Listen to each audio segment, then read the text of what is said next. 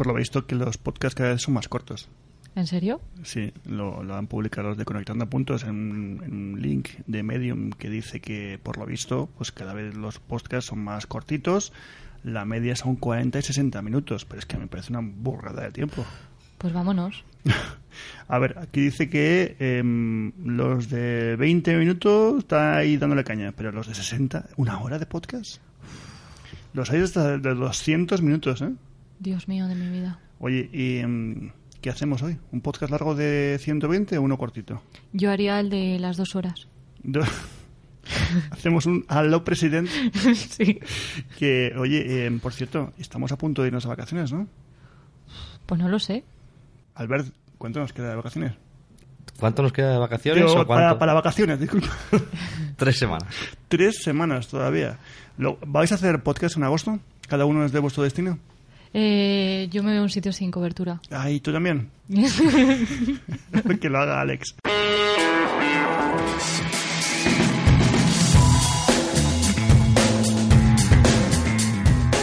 Bienvenidos una semana más al podcast de Illusion Labs, una actualización semanal sobre la comunicación en salud, aunque esta semana precisamente de salud, salud no, no, no, no hablaremos demasiado, porque bueno, porque los temas no tocaban. Estamos, como siempre, con la inigualable, la única, la razón por la que estamos haciendo este podcast, porque porque porque se me ha pasado y porque me ha avisado de que tengo que grabar el podcast.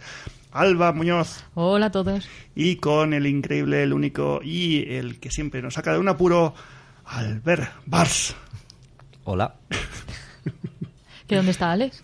Alex está, está fuera de juego, está apagado. Le hemos, le hemos dado en pausa. Y por cierto, mm, enhorabuena, Alex. eh, mm, estamos muy contentos por, por ti.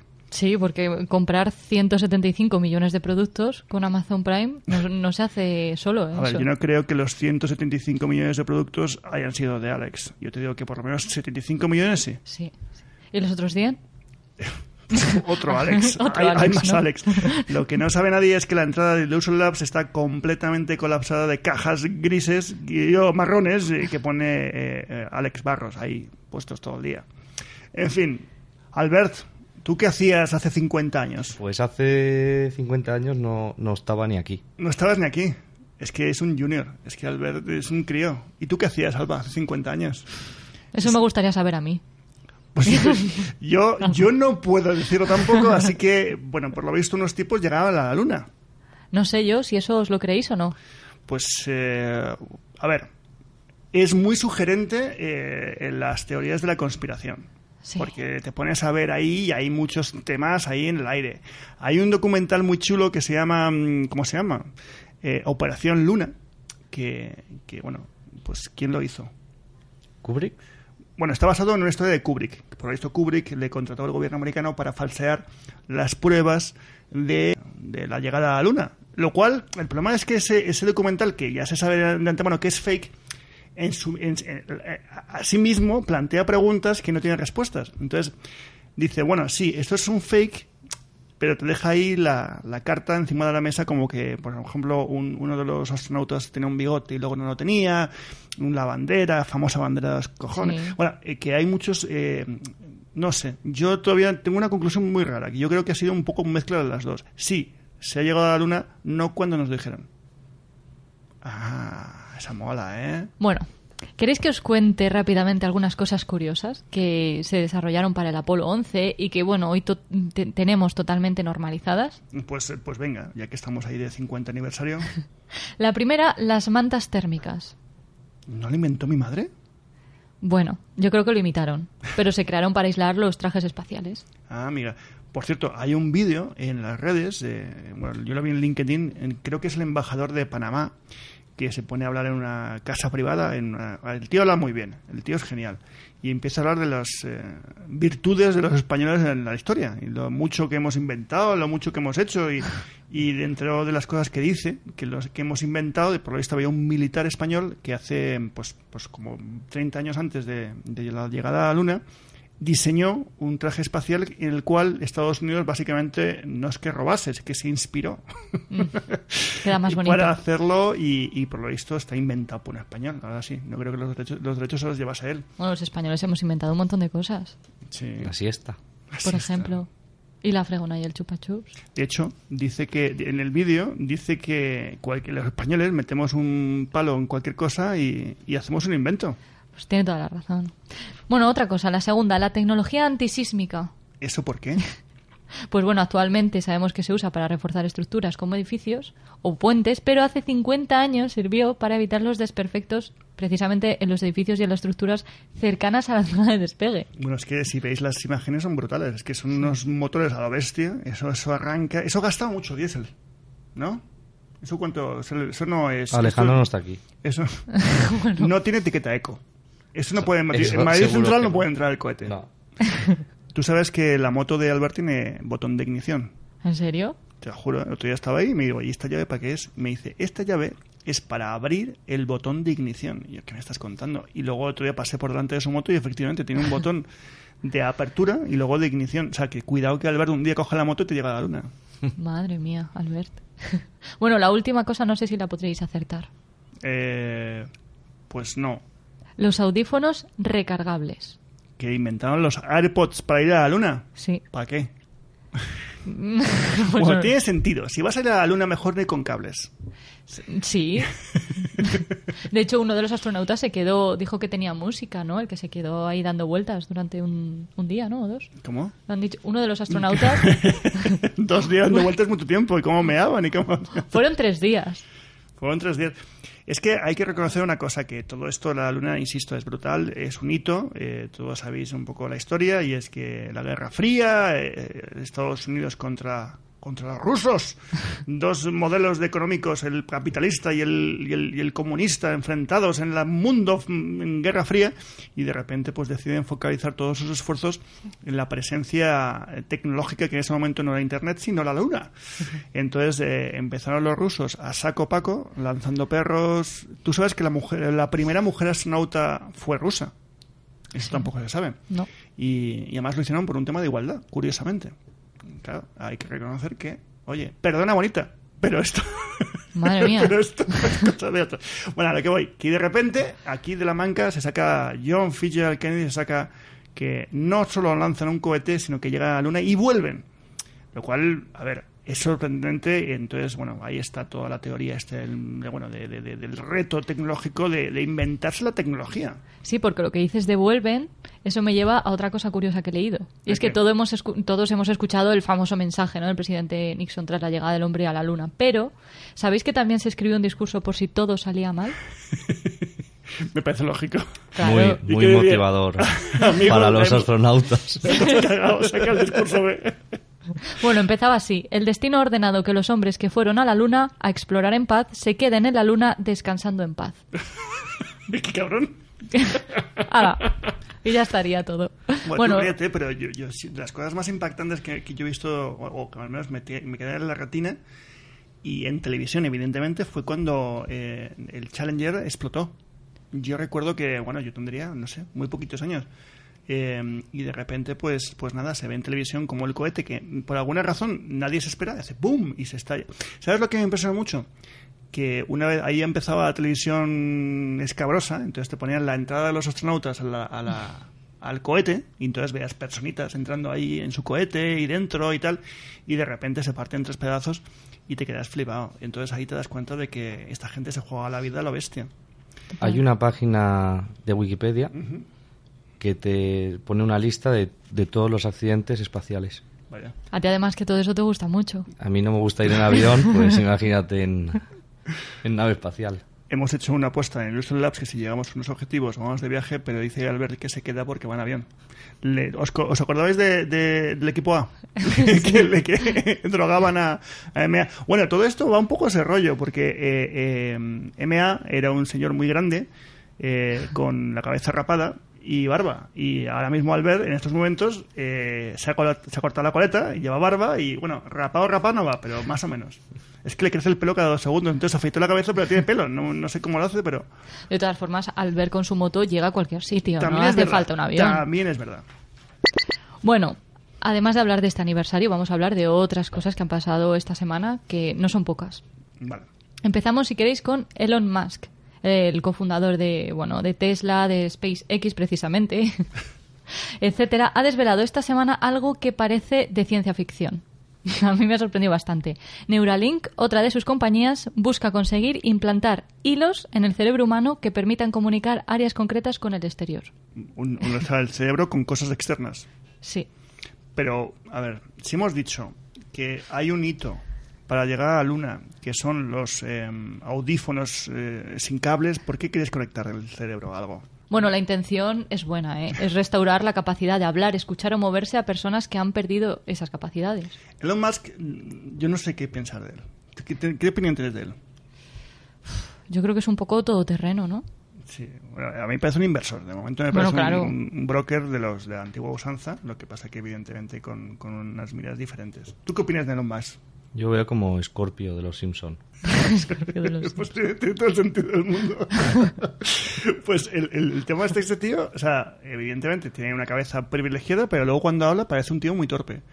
Y resulta que el tío se mete en Tesla, se mete en SpaceX. Escucha, es que Tesla es un coche eléctrico cuando no existían. Y no es que el, coche eléctrico me da igual. Es todo el software que lleva un coche eléctrico. Y ha cambiado para siempre toda la industria automovilística. Luego SpaceX, que son, son cohetes reutilizables. Son como las lentillas, pero que te las pones dos veces. Le das la vuelta al cohete. Que, tiene sentido. Pues yo te digo una cosa, yo soy Elon Musk y empezaré a invertir en los calzoncillos reutilizables. Me forraría. Pues sí. Calzoncillos. ¿Qué, lo... ¿Qué, qué, calzoncillos usáis vosotros? A ver si estoy avanzado. yo... Yo de momento ninguno. Todo se andará. Todo se... Bueno, cuidado, nunca diga nunca jamás. Bueno, el esto de Neuralink es, increíble porque evidentemente pues eh, la noticia nos la hemos visto en Startaka y, y dicen que básicamente pues eh, para que vuelvan a hablar esta gente, hay que coser. Y, es literal, porque cose eh, partes. Bueno, esto es muy bestia porque yo no soy neurólogo y mucho menos tengo que ver con esto, pero lo he leído así tal cual en el chat acá. Y dicen que, bueno, que lo que están haciendo es una especie como de máquina de coser. Que, lo que está haciendo es, bueno, en animales a día de hoy, para, para conectar pues 192 electrodos por minuto sin tocar los vasos sanguíneos, lo cual es, es casi microcirugía. Eso es importante, que no los toque. Claro, yo te digo una cosa. Si yo soy mudo, o soy ciego, o soy sordo, y de repente me cosen el cerebro y empiezo a hablar, pero hablo mal, ¿qué te digo? ¿Me has hecho un mal remiendo? Claro, ahí está. Es que este hombre eh, hace una la triquitosa, ¿no? Hace así. pues un, pespunte, algo, lo arregla. Yo voy con el doctor Gómez porque hace mejores pespuntes al cerebro. es que cuidado, es que esto abre un mundo. Hablando de esto, a mí se me duermen las piernas de hablar de esto. ¿Por qué? Porque a mí no se de esta forma. Es que Albert básicamente eh, es, es hipocondríaco. Entonces, todo, tú imagínate que trabaja en una agencia de salud, entonces cada vez que hablamos de cáncer, de. él, él, lo padece todo, por hombre. Oye, una cosa muy importante. Sí. Te voy a dar una cifra. Y tú me vas a decir qué. ¿Vale? Te digo, 400 nominaciones. A los Oscars tenemos. No. Mm. Más de 100 altas. Ostras. ¿Qué puede ser, Albert? ¿Los Goya? Pues casi. Los premios Healthcare Creators. Presentamos los premios Healthcare Creators un reconocimiento a los creadores independientes de contenido en salud. Del 1 de julio al 6 de septiembre, entra en healthcarecreators.es y nomina a tus favoritos por categorías. Mejor perfil en Twitter, mejor hilo de Twitter, mejor perfil de Instagram, mejor página de Facebook, mejor canal de YouTube, mejor vídeo, mejor podcast Mejor blog. Mejor post. Mejor hashtag sanitario. Mejor libro. Mejor lista de difusión. Premios Healthcare Creators. Pero ¿y cómo que llevamos tantas? Pues es que resulta que está funcionando muy bien. Los premios Healthcare Creators son un, pues un homenaje a todos aquellos personas, personal sanitario que genera contenidos más allá de su obligación y, digo obligación en el trabajo y lo que hace es compartir su conocimiento, su opinión, su pasión y bueno, están cambiando el panorama completamente de la salud. ¿Por qué? Porque creo que mejores contenidos generan una sociedad mucho más sana. Todos los que generamos contenido sabemos que lleva un trabajo brutal, ya no solamente cuando es compartido como este, sino cuando estás solo, es, es un trabajo inmenso. A mí tienen todo mi, mi, mi respeto y por eso creamos los premios Healthcare Creators para reconocer toda esta labor. Pero evidentemente teníamos que hacerlo de una manera que fuese plana, que fuese democrática y transparente. Por eso hicimos dos secciones. Una primera parte donde cualquiera puede entrar y puede nominar. Puede decir, oye, me gusta mucho el blog de esta persona o me gusta mucho el podcast de esta gente. Y a partir de ahí queda, queda registrado. Habrá muchas duplicidades porque son 400 nominaciones. Entendemos que de todas esas 400 eh, habrá muchas duplicadas, triplicadas y cuatriplicadas. Pero de lo que quede, eh, luego habrá una segunda fase donde cada persona puede votar por una vez por categoría. Y son muchas categorías las que hemos visto en, el- en la cuña. Y todo pinta que esto va a ir muy muy bien, porque ya sinceramente que llevemos dos semanas y tengamos esta cantidad de gente, me parece pues mm, nada menos que agradecer a la gente, pues todo el mundo, pues todo el esfuerzo que están haciendo por recopilar toda esta información. Y bueno, eh, ya veremos en septiembre cuando empiecen las votaciones. Esto va a ser la guerra. Pues sí, a mí me da mucha pena no poder votar, ¿eh? porque debo reconocer que no será por falta de candidatos. Bueno, pero siempre podemos decir ahí a un Chema Cepeda o a alguien que nos vote. Sí, Ah, que no, nos que, vote que, no, alguien. que no, que nos vote por nosotros. O sea, no podemos ser votados. Ah, claro, nosotros, nosotros no podemos participar. Es que no podemos. Entonces no nos podemos dar un premio a nosotros mismos. Es que no nos da tiempo a sacarnos la carrera. Ninguna. No llegamos.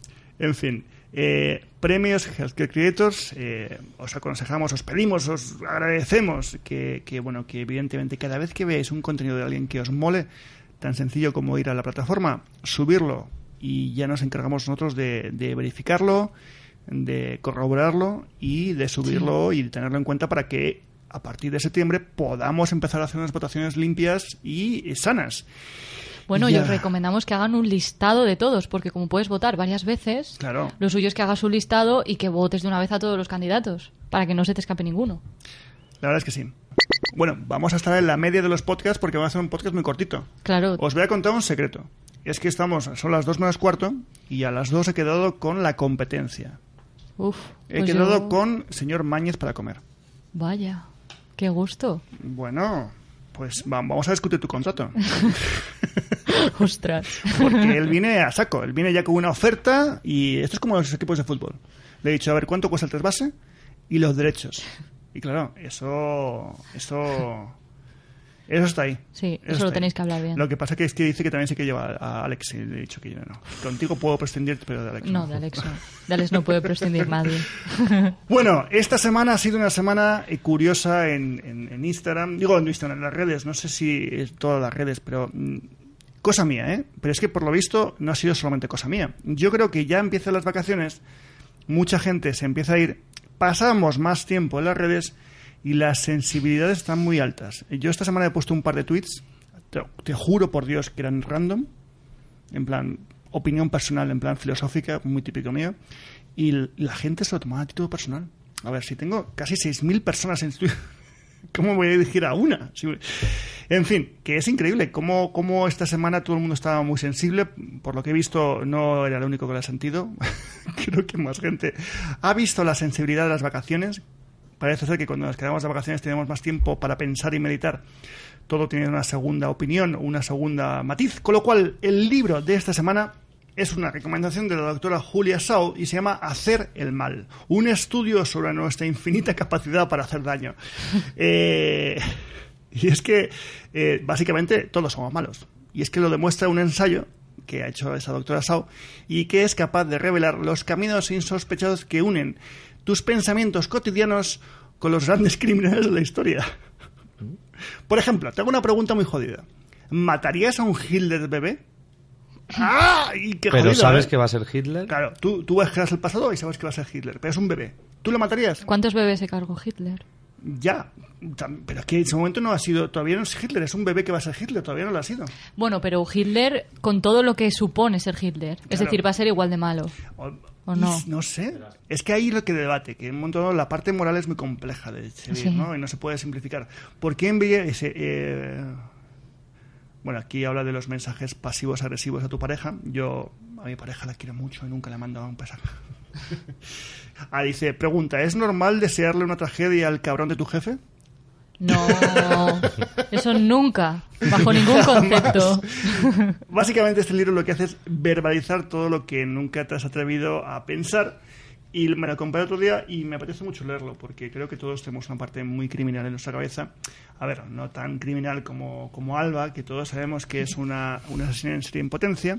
Eh, bueno, oye, ya no sé cómo extender esto, así que Nada. Albert, Mm. muchísimas gracias por tu conocimiento experto A vosotros. por tu edición de hoy, por tus matices. Eh, eh, vamos a decir la verdad, y es que hemos tenido que grabar el podcast dos veces, porque la primera no había espacio en la, en la tarjeta. Es que lo ocupamos todo. Lo ocupamos todo. Y lo segundo, Alba, como siempre, muchas gracias por tu, por tu tesón, por tu, ins- por tu Instagram, por, por Nada, tu- hombre. Hagamos el bien, hagamos el bien. por tu insistencia y por tu y pues por matar niños. Que, que, oye, muchas gracias a los dos, muchas gracias a los dos y que nada, ha sido un podcast, un podcast cortito, pero es que estamos en verano, estamos petados de trabajo y poco a poco, la semana que viene más, ¿vale? Venga. Adiós. No estés sincronizados.